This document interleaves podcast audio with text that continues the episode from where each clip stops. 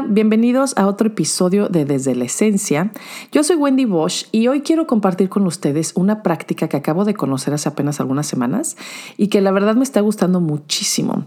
Y es la práctica de la oración centrante o centering prayer, como se conoce en inglés que es una práctica contemplativa cristiana. Y esto me pareció algo muy interesante porque generalmente todas las prácticas contemplativas que conocemos y que practicamos provienen de filosofías o tradiciones orientales, particularmente del budismo y del hinduismo. Así que cuando me encontré con esta práctica cristiana, pues no dudé en conocerla un poco más, ¿no? Eh, pero bueno, la oración centrante tiene su origen en los madres y padres del desierto, es decir, hace cientos, cientos de años, pero después fue rescatada por místicos cristianos como Teresa de Ávila y San Juan de la Cruz, entre otros, por supuesto. Pero no fue sino hasta la década de los 70 que principalmente tres monjes, que son William Menninger, Basil Pennington y Thomas Keating, la condensaron en cuatro sencillos pasos o pautas, que son los que se siguen actualmente y los que voy a compartir con ustedes hoy. Pero antes de hablarles sobre estos cuatro pasos, les quiero decir que, de acuerdo a los expertos, la oración centrante no es meditación, pues en la meditación enfocamos nuestra atención, ya sea en una imagen, en un mantra, en la respiración, ¿no? etcétera, y en la oración centrante hacemos justamente lo contrario, es decir, que relajamos nuestra mente para que se convierta en un espacio abierto y así podamos encontrarnos con Dios, ¿no? Es para penetrar en ese espacio que muchos llamamos corazón. Em, en la oración centrante un pensamiento o una distracción es todo lo que podamos percibir. Es decir, cualquier imagen mental, emoción, sensación física, ruido, un olor, etcétera, ¿no? Eh, y de lo que se trata, por supuesto que no es de negarlos, ¿no? Sino de dejarlos pasar para que podamos penetrar en el silencio detrás de todo, porque es en ese silencio donde se da la unión definitiva con Dios, ¿no? Y esto es porque en el silencio toda dualidad desaparece y en ese estado de no dualidad, o como yo lo llamo silencio ser, pues descansamos en Dios, ¿no? Y ese es el propósito principal de esta práctica. Como se podrán imaginar, los que ya me conocen, pues esto también fue algo que me atrajo muchísimo de esta oración centrante, pues desde hace algunos años yo también me di cuenta que que silencio es la respuesta a todo, que silencio es la respuesta en toda búsqueda espiritual, ¿no? Y bueno, si, si les interesa este tema, el del silencio, los invito a escuchar el episodio 5 de este podcast que se llama Silencio Interior. Pero bueno, regresando al punto, el caso es que en la meditación, ¿no? La palabra o la actitud clave es la atención, pero en la oración centrante es la intención. Ahora, seguramente se estarán preguntando, ok, pero ¿intención de qué? Bueno, pues en palabras cristianas es la intención de aceptar la presencia y acción de Dios en nuestro interior. En mis propias palabras, es aceptar y descansar en la esencia que realmente somos para que ella sea quien guíe cada uno de nuestros pasos, ¿no? Pero bueno, dicho esto, quiero compartir con ustedes ahorita ya los cuatro pasos de la oración centrante en palabras oficiales y después las explico rápidamente. El paso número uno es escoger una palabra sagrada como símbolo de la intención de aceptar la presencia y acción de Dios en nuestro interior. Paso 2 dice textual, siéntate cómodamente con ojos cerrados, relájate y aquíétate. ¿Y por qué nos sentamos con ojos cerrados? Pues para ir hacia adentro y quitar distracciones externas, ¿no?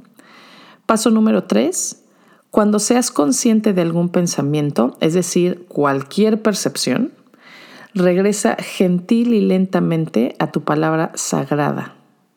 Y cuatro, al final de tu práctica, permanece en silencio por dos minutos. Ahora, la palabra sagrada que se menciona aquí no es precisamente un mantra, porque no la estamos repitiendo constantemente para enfocar a la mente, ¿no? Más bien la palabra sagrada funciona como un ancla para regresar al silencio de la esencia cuando nos distraemos con algún pensamiento o cualquier cosa. Acuérdate que aquí en la oración centrante llaman pensamiento a cualquier cosa que podamos percibir.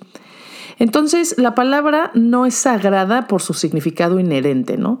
Sino por la intención y el efecto que tiene en cada persona.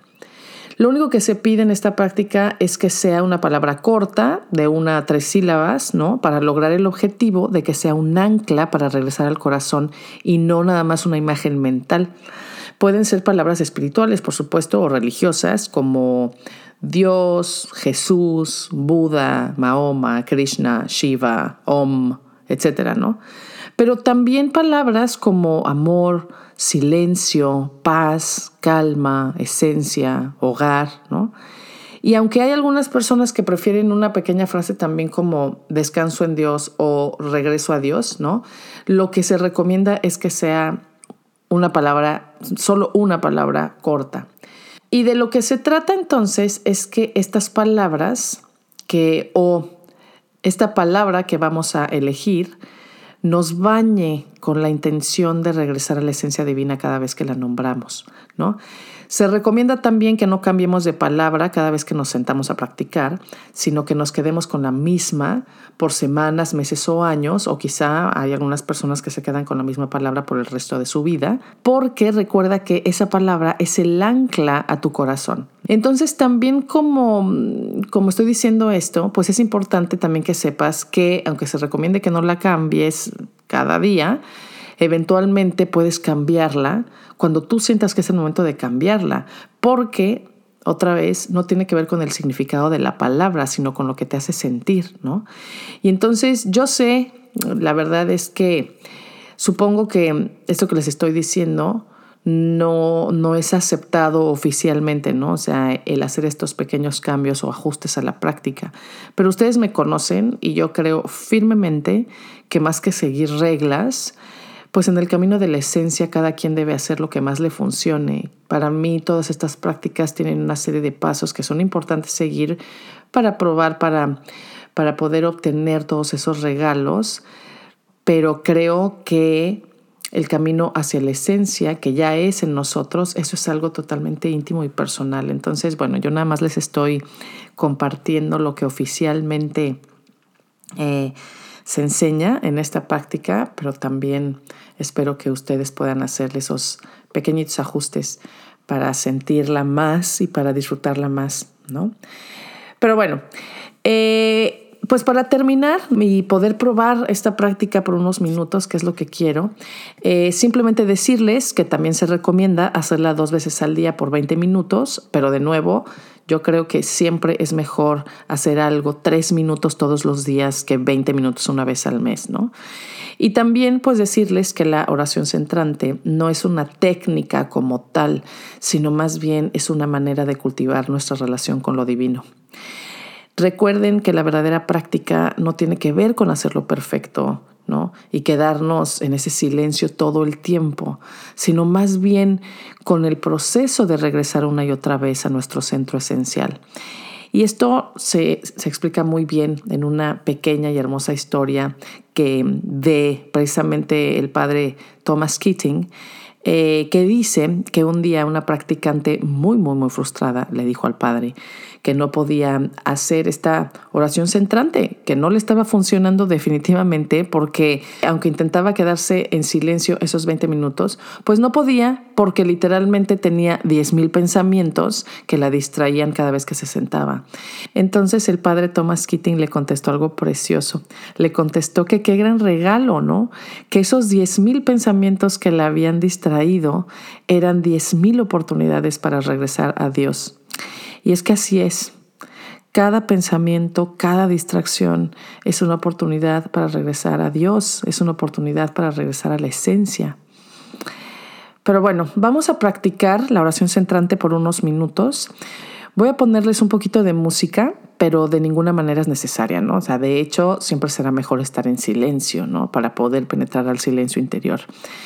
Pero bueno, lo que les quiero pedir primero es que elijan una palabra sagrada, cada quien elija la suya, la que resuene con cada uno de ustedes en este momento, ¿no? Simplemente para que prueben la práctica, pero por supuesto que después pueden encontrar otra palabra sagrada que ya sea con la que quieran practicar, ¿no? Por varios días o por varias semanas en su casa.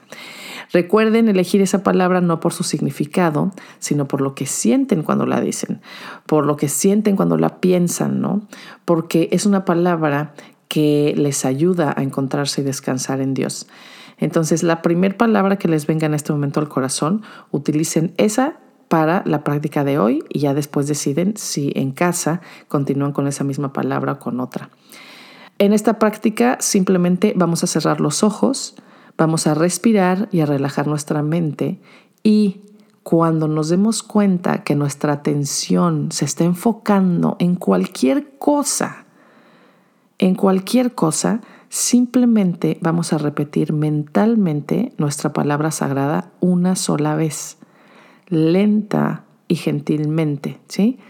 Y así vamos a regresar al silencio de nuestro ser, vamos a regresar a este espacio abierto de la conciencia, donde vamos a unirnos con Dios. Recuerden 10.000 oportunidades para regresar a Dios. Vamos a empezar.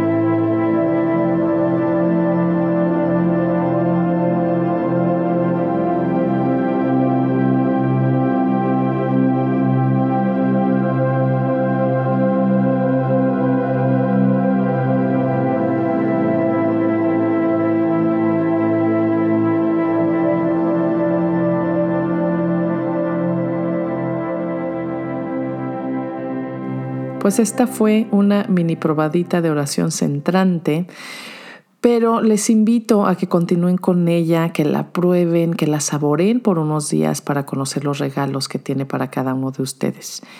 Eh, y pues bueno, nuestra afirmación, como quizá algunos ya adivinaron, dice 10.000 distracciones, 10.000 oportunidades para regresar a la esencia divina. 10.000 distracciones, 10.000 oportunidades para regresar a la esencia divina.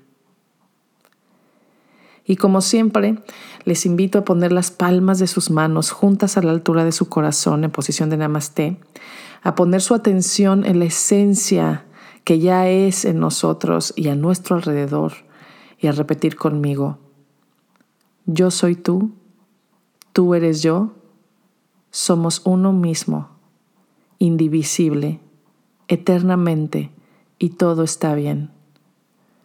Todo está bien. Les mando un abrazo muy muy fuerte con todo mi cariño y nos escuchamos muy pronto. Namaste.